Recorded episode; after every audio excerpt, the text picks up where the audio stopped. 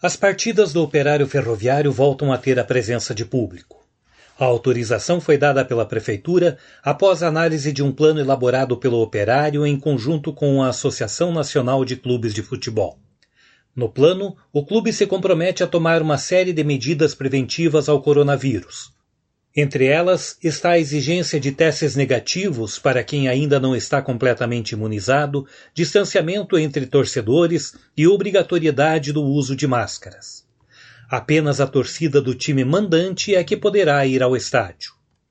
Com isso, é possível que já na próxima partida contra o Vitória, no sábado, o torcedor que cumprir os requisitos poderá comparecer ao Germano Krieger e torcer pelo fantasma de Vila Oficinas.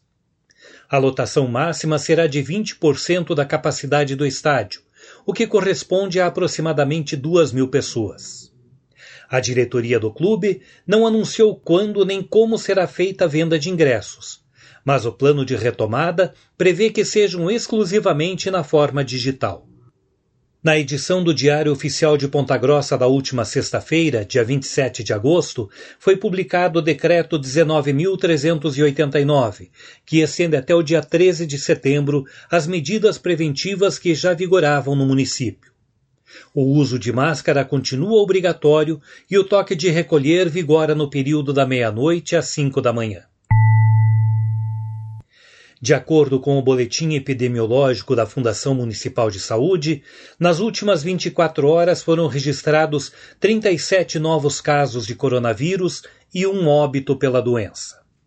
Até o momento, 213.979 pontagrossenses receberam a primeira dose da vacina contra o coronavírus, o que corresponde a 82,3% da população a ser vacinada.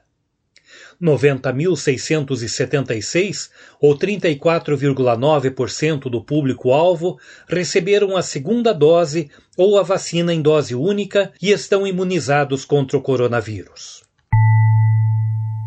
Eu sou Éder Carlos e esse foi o Boletim Covid-19 Informação contra a Pandemia, uma publicação diária do curso de jornalismo da Universidade Estadual de Ponta Grossa.